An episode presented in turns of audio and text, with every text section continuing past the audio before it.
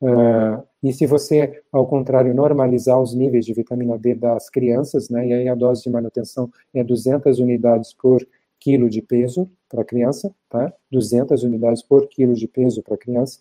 Uh, se você, no, e depois de dois meses de novo, ela vai só depois de dois meses atingir o nível normal, então também vai ter que receber uma dose de ataque menor, proporcional ao seu peso, para que ela fique imediatamente protegida contra a Covid-19, né?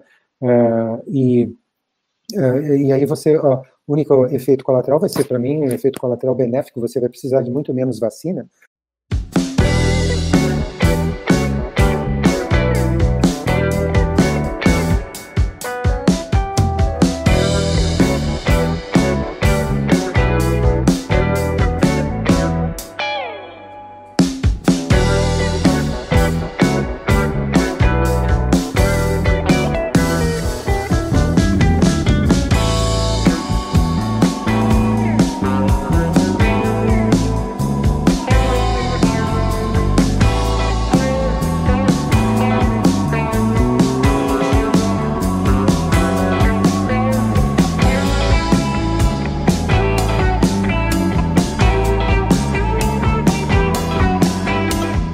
Não se esqueça de dar um joinha nesse vídeo, compartilhar com seus amigos e familiares e clicar em inscrever-se para que você e sua família atinjam excelência em saúde. Você é fera! Um grande abraço e um beijo no seu coração.